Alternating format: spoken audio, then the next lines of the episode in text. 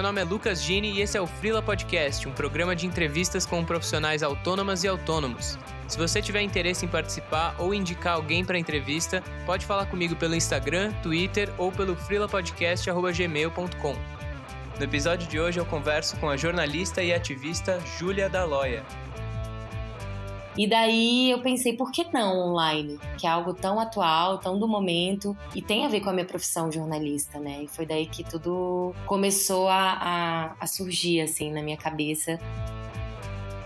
E isso é profissionalismo, né? Então você pode estar no Éden, você pode estar no paraíso, mas se você tem aquele compromisso, você tem que cumprir com aquilo, né? E eu acredito que se qualquer pessoa pensa em seguir esse caminho, assim, não, a pessoa não deve se iludir. Você não vai ganhar rios de dinheiro trabalhando online algumas horas por dia.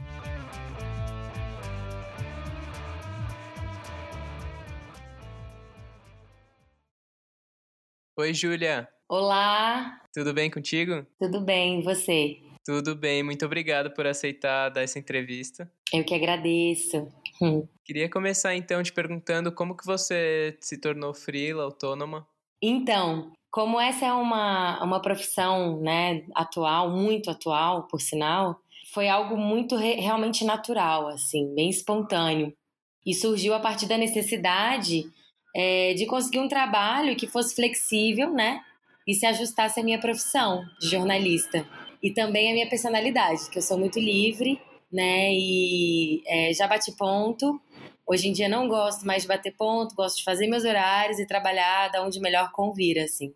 Você hoje é nômade, certo? Certo. E eu queria saber se desde o começo isso já foi uma iniciativa que veio junto com a vida de freelancer, como é que foi o seu trajeto até chegar em como está hoje? Eu, eu tinha trabalhado já de freelancer, mas não online. E vi que era uma, uma excelente possibilidade, né, para não me prender, primeiro, a regras, segundo, a horários e terceiro, a, a trabalhos que normalmente eu não me identificava, assim, era realmente algo que eu queria fazer pontualmente.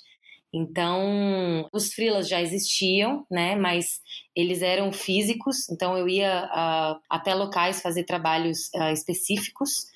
E daí eu pensei, por que não online? Que é algo tão atual, tão do momento, e tem a ver com a minha profissão jornalista, né? E foi daí que tudo começou a, a, a surgir, assim, na minha cabeça, do por que não, né? E por que não tentar? E aí foi quando eu tentei e deu certo, assim. Certo. Você falou que já chegou a trabalhar em empresa fixa. Por quanto tempo isso aconteceu e mais ou menos quando que você fez a transição para ser independente? Na verdade, eu trabalhei no setor público e no privado. E uh, se a gente for somar em termos de anos de tempo, deve dar aí uns cinco anos, talvez um pouquinho mais, um pouquinho mais de cinco anos, né? Somando as, os locais que eu trabalhei. E a transição ela aconteceu, como eu falei, de forma natural a partir de uma, de uma viagem que eu fiz, na verdade, um ano sabático que eu decidi tirar após a demissão de uma dessas empresas. E a partir dessa viagem, na verdade, eu já tinha como ideia o trabalho online, o freela online. E depois dessa viagem, é, eu expandi muito mais a, a, minha, as minhas ideias em relação a isso. E essa viagem eu digo que foi o estopim, assim, né? Foi o, o momento é, no qual eu me vi realmente com essa possibilidade de trabalhar online e ser remunerada por isso, né? E, e poder ser como eu sou, livre, trabalhando dessa forma. Então essa foi esse foi o momento da transição, assim. Certo. E isso inicialmente aconteceu aqui no Brasil mesmo? É, então, isso aconteceu no Brasil, então, após essa demissão em 2016, né, com a crise econômica no país, eu uh, peguei a minha rescisão, vendi meu carro, fiz bazar para vender tudo que eu tinha na época, juntei uma boa grana, fui viajar, eu e meu ex-parceiro na época, e aí a gente é, se jogou no mundo e, e, foi nesse momento, assim, né? Foi nesse momento que, que eu vi essa possibilidade como uma realidade muito próxima a mim, assim, e viável de acontecer, né? E desde então você vem desenvolvendo, junto com o trabalho de jornalismo, o ativismo, o trabalho voluntário, ou já vinha de antes também? Ativismo desde sempre, trabalho voluntário desde novinha. E o trabalho online, ele, na verdade, ele, ele, ele só agregou, né? E somou forças a essas duas atividades que eu já exercia, né? O ativismo sempre, ativismo em relação a alguns assuntos específicos, mas uh, o voluntariado também, assim. E o trabalho online, ele me auxiliou muito nesses dois outros trabalhos, né? Porque eu vi que enquanto eu, eu, me comunicava com algumas poucas pessoas no boca a boca, online eu conseguia atingir assim infinitamente um, um número bem maior assim, né, de pessoas. Então, é, tudo caminhou junto assim. Entendi. E hoje seu dia a dia é bem dividido entre essas coisas? Como é que funciona? Muito bem dividido, porque é como se fossem partes do meu coração, né? então, é, tudo que eu faço, eu faço por amor, por paixão. E hoje em dia é até bem difícil você achar pessoas que fazem o que fazem por paixão, né? Então eu sou muito orgulhosa e encho mesmo a boca para falar porque é, sou muito feliz e grata por tudo isso fluir, né? Muito bem na minha vida. E da questão do tempo, assim, eu consigo conciliar muito bem essa questão do voluntariado com o ativismo e a questão do trabalho online. E acaba que fica um, um panelão, né? Onde eu faço tudo junto também então, online faço todos os trabalhos, é, posso fazer o voluntariado online, na verdade, mexer com as páginas do meu projeto, né? É, ativismo e a questão do, dos freelas, né? Que eu sou remunerada. Entendi. Esses clientes que você tem como jornalista vieram de trabalhos anteriores seus ou foi indicação ou realmente plataformas online? Como foi que você foi construindo esse portfólio de clientes com que você trabalha hoje?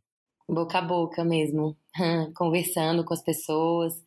É, na verdade, é, os clientes que eu já tive e os meus atuais são todos clientes que vendem ideias ou produtos ou uh, pacotes, se assim eu posso dizer, porque eu, eu, eu trabalho atualmente também por uma facilitadora de vivências, viagens para a Ásia, enfim, e experiências. Então, todos esses clientes eu me identifico. São marcas e produtos que eu já acreditava antes mesmo de trabalhar para eles. Então, eu não entro em, em, nenhum tipo de trabalho que eu não acredite no que eu esteja fazendo, assim.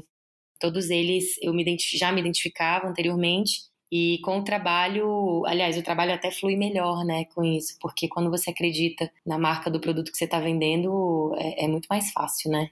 Muito mais simples. Então, foi no boca a boca mesmo, e apresentando, né, meu trabalho, uh, mostrando, né, para essas pessoas que eu já acreditava no trabalho antes, é, o que eu fazia, elas gostavam e a gente conversava e firmava, né, essa, essa parceria, assim, esse trabalho. Foi mais ou menos por aí esses relacionamentos todos por redes sociais, e-mail, tudo online. Também, muitos deles presencialmente, né? E online também acontece, mas eu gosto muito do face to face, assim, né? De conversar com a pessoa, mostrar o, o meu trabalho ali, abrir uma, uma rede social que eu gerencio e, e mostrar para essa pessoa e falar mais ou menos ali no, no, contato, né, do olho com olho mesmo. Eu prefiro dessa forma. Se não houver essa possibilidade, Aí, obviamente, a gente utiliza dos meios online, mas normalmente é no é, contato físico pessoal mesmo. Entendi. Você frequenta algum tipo de evento, assim, de empreendedorismo ou de jornalismo mesmo, ou de alguma dessas marcas específicas com quem se trabalha? Até por não estar sempre morando no mesmo lugar, já teve algum tipo de relacionamento que surgiu nessas iniciativas?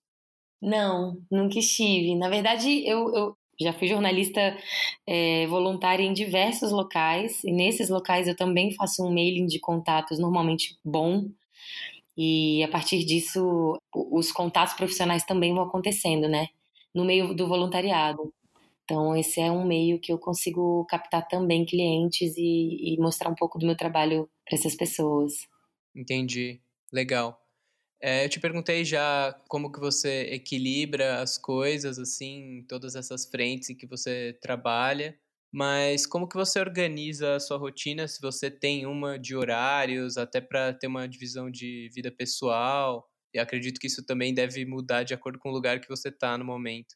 É, então, Lucas, a vida de um nômade digital, ela é uma eterna rotina sem rotina, né? Porque você tem, assim, os, os seus afazeres imprescindíveis do dia a dia, mas sem hora marcada para realizar nenhum deles. Então, assim, é preciso mesmo ter uma certa disciplina e comprometimento consigo mesmo, para você não desalinhar o que você se propôs a fazer, né, com o que está sendo feito. E o meu lema é ser livre, e é maravilhoso ser livre, né? Só que é preciso ter disciplina e, e esse comprometimento, né? Certo. E você, assim, não tem como organizar horários, mas como que você faz para equilibrar momentos de lazer com os momentos que você tem que trabalhar e às vezes lidar com diferença de horário, né, fuso horário?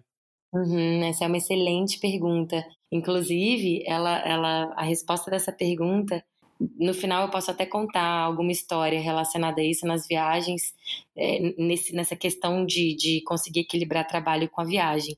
Mas respondendo a tua pergunta sendo mais direta, não é fácil porque, às vezes, por exemplo, em viagem, enquanto eu estava mochilando, às vezes eu estava num lugar maravilhoso, assim, lindo, incrível, um lugar que eu nunca tinha ido antes, mas eu tinha aquele compromisso de postar é, alguma coisa ou atualizar uma das páginas né, as quais eu gerenciava em tal horário.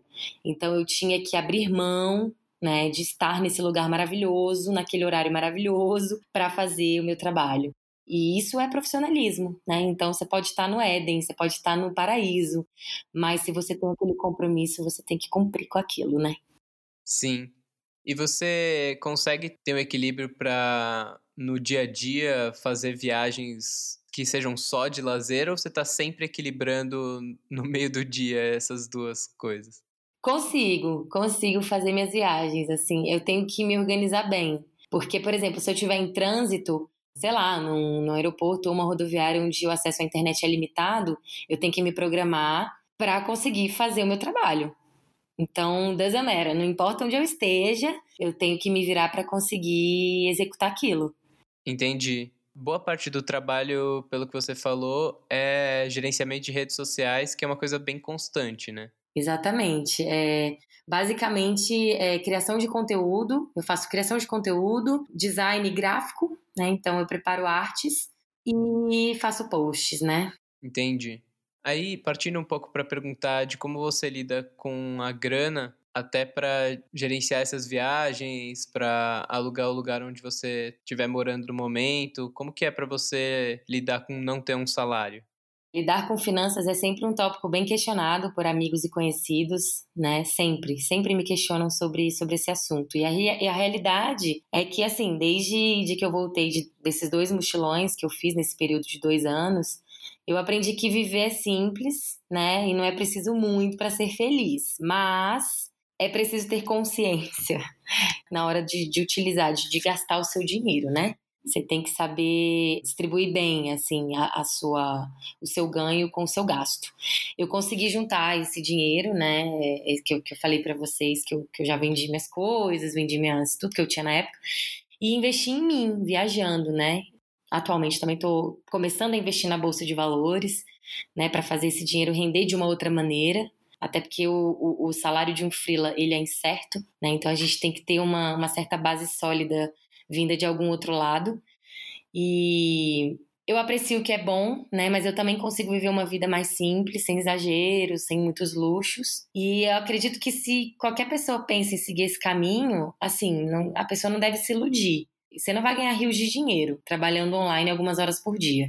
Mas certamente você vai ser livre para viver do jeito que você quer e muito mais feliz com o que você faz. Entendi. Por curiosidade, como que você gerencia o dinheiro que seria uma reserva de segurança, imagino que você tenha, e o dinheiro que você pode investir nas viagens? Então, na verdade, o que, que acontece? Eu tenho esse, esse salário de freela, né? De freela, assim, de, de, de nômade digital, que não deixa de ser um, um, um freela online, não sei se assim eu posso dizer. Mas é, esse salário, então, eu tenho todo mês, né? Tenho minha reserva, uma reserva pessoal mesmo, e tenho essa parte que também está investida na bolsa. Então, é, uma, é um dinheiro que eu esqueci, que está ali trabalhando por mim sozinho. E a minha reserva é realmente uma reserva para usar em emergência, emergência. E eu, eu vou me virando com, com esse salário mensal das empresas para as quais eu trabalho como uh, profissional do marketing digital. Entendi. Uma parte do que está salvo, então, vem desde o começo da sua carreira como freela, desde o que você guardou e recebeu das empresas pelas quais você passou. É, exatamente. Mas começou principalmente na época que eu é, trabalhava fixo, né? Porque com, é, com aquela demissão eu consegui pegar parte desse dinheiro, porque normalmente uma rescisão a gente ganha um certo, uma certa quantia uma quantia razoável. E aí, a partir disso, foi que eu consegui. O Freela, ele só foi acrescentando. Certo. Você tem hoje clientes de vários países ou você trabalha mais com empresas do Brasil mesmo e recebe em real? Estou perguntando porque também você deve ter que lidar bastante com essa conversão de dinheiro quando você está morando em outros países. E é complicada, viu? Ave Maria. É, eu cheguei a trabalhar, sim, para uma empresa alemã, na época que eu estava fazendo meu mochilão entre Europa e África, agora no final de 2018, começo de 2019. E realmente era, era bem delicada essa conversão, porque eu, eu já fazia esse trabalho para duas empresas brasileiras e para essa empresa alemã. Então eu ganhava em real e em euro, né? Então, na Europa, era muito complicada a conversão do real para o euro, porque acabava que eu perdia muito dinheiro com a desvalorização do real em relação ao euro. E uma vez que eu voltei para o Brasil ganhando dinheiro, claro, foi muito melhor. Mas aí depois, logo em seguida, a gente rescindiu o contrato, porque por causa dessa questão da, da impossibilidade de eu, de eu fazer meu trabalho mesmo de fotografia e tal, presencial. Então, isso impediu que eu desse continuidade a, a esse trabalho com a empresa alemã e continuei só com as brasileiras. Mas realmente é um processo delicado mesmo, o lance da conversão monetária. É bem, bem difícil. Entendi. É, só por curiosidade, você já tinha citado por e-mail, mas por... em quais países que você já morou? Eita. então, eu já, eu já passei, são alguns. Eu já passei por 35 países, morei um ano na Ásia, em sete países, uma média de dois, dois a três meses em cada país. E agora, né, 2018, 2019, eu fiquei um ano entre Ásia e Europa. E aí também já uh, morei, morei na África e pode colocar, vou botar a Europa no geral, porque eu passei por muitos países também pela Europa, mas eu morei basicamente na Alemanha, Portugal e na Zâmbia, na África. Nossa, bem legal. é uma experiência tanto. Demais. Em relação à sua carreira e também em relação à vida pessoal, porque acho que as duas coisas estão muito mescladas, né? Principalmente pelo estilo de vida que você leva. Você tem algum plano de curto ou de longo prazo? Então, Lucas, eu não costumo fazer mais planos desde que eu voltei do meu primeiro mochilão em 2016, porque na época nada do que eu planejei aconteceu. Então, eu pensei comigo mesma, por que planejar as coisas? Então eu tenho deixado tudo acontecer de uma forma bem orgânica, bem natural, né? E eu tenho me dado conta que assim as coisas têm fluído super bem. Entendi. Em relação a, ao ativismo, você tem alguma aspiração ou alguma organização com que você ainda quer trabalhar? Algum tipo de frente que você ainda quer tomar e que não aconteceu por enquanto? Uh, então, notícias em primeira mão. Eu fui um, nomeada semana passada como a líder de comunicação social da CUCA, Associação Cultural Canábica do Brasil, de São Paulo. É a primeira associação legal né, a se estabelecer no país e eu estou agora liderando então a comunicação social né, da, da associação em prol aí da cannabis e não só como fim cultural, mas também fim medicinal, né? E, enfim, é uma causa muito, muito grande e é um trabalho bem longo pela frente, já que o Brasil parece que trabalha em retrocesso né, em relação a isso, especialmente com o atual governo. Mas uh, é isso. No momento, esse é o, o, o ponto alto aí do, do meu lado ativista. E aí o desenvolvimento do seu trabalho nesse sentido foge um pouco do que você já trabalhou, assim, você vai seguir mais ou menos fazendo o que você já fazia ou é também uma coisa de desenvolvimento que você vai ter que correr atrás de outros conhecimentos que você não tinha? Exatamente, não foge, complementa. Uhum. É, só vem a agregar mesmo, até porque o jornalismo ele é amplo, né?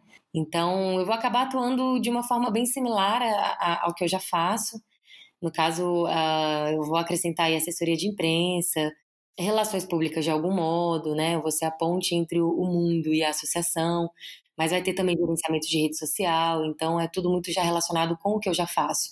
Então vai vir certamente só para agregar mesmo. Legal, bem interessante. E aí, tem alguma história marcante de tantos países que você passou? Deve ter bastante coisa, mas dessa vida de frila relacionada à sua profissão no meio da vida pessoal e dessas outras frentes que você gostaria de contar? Ah, histórias a gente tem um livro de histórias, né? Especialmente quando você viaja como mochileira, assim.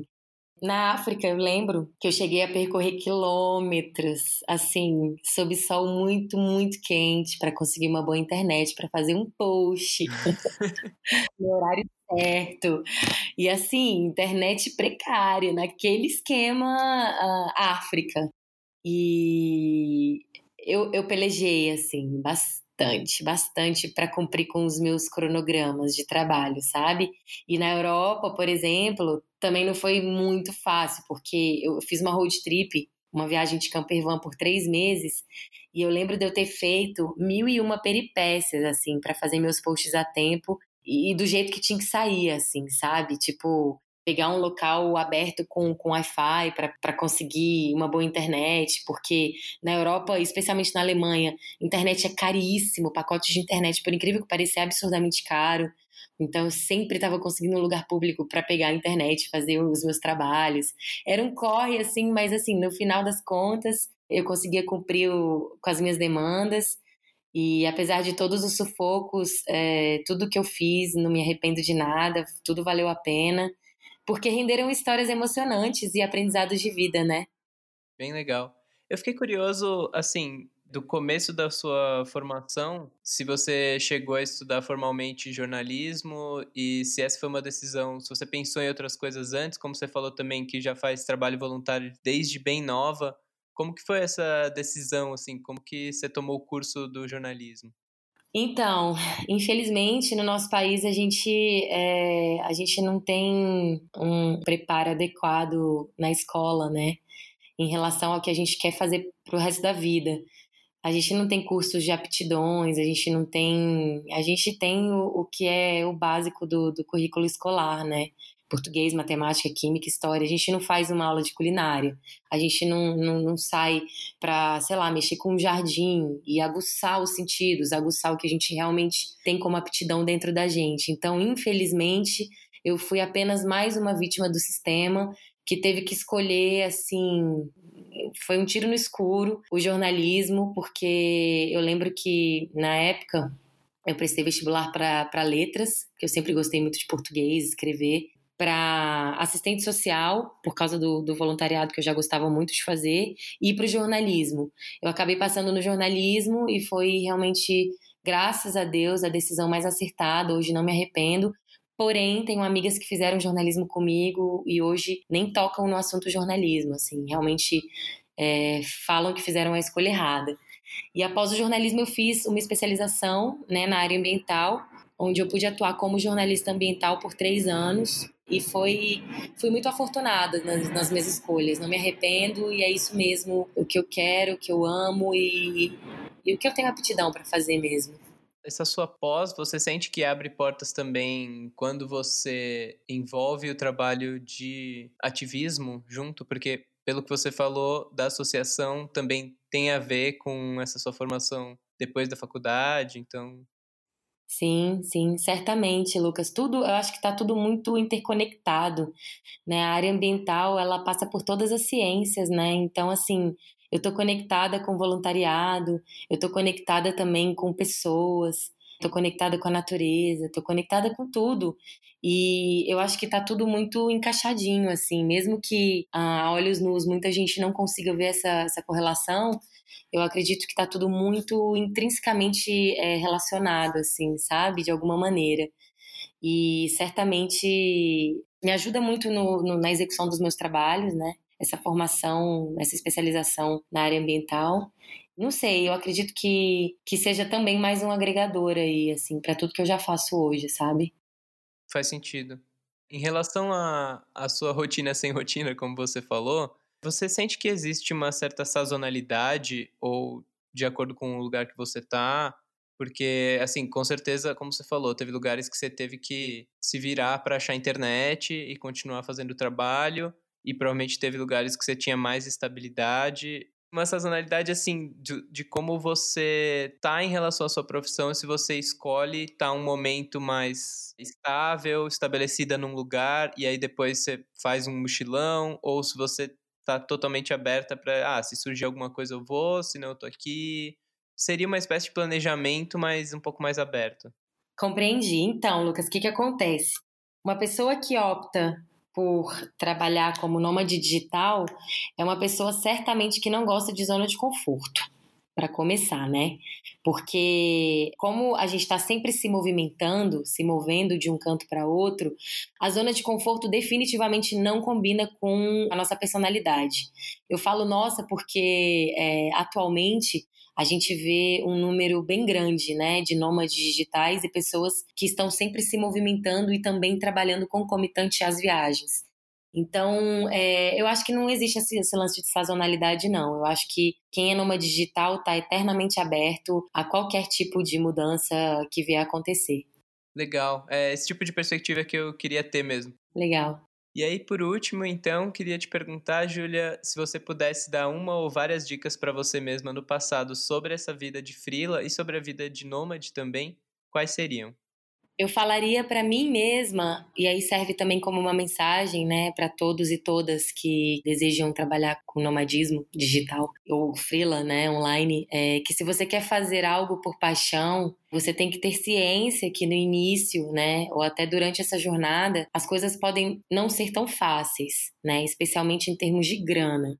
Então, assim, o conselho, né, e a dica é tenha muita paciência, acredite, tenha disciplina e tente fazer uma boa gestão assim das suas finanças, porque é, vai ser fundamental no processo né, de estabelecimento seu nessa carreira é, para você continuar num médio a longo prazo a trabalhar com isso, porque se você já arruinar tudo de princípio, é, pode ter certeza que você vai odiar ser um nômade ou uma nômade digital.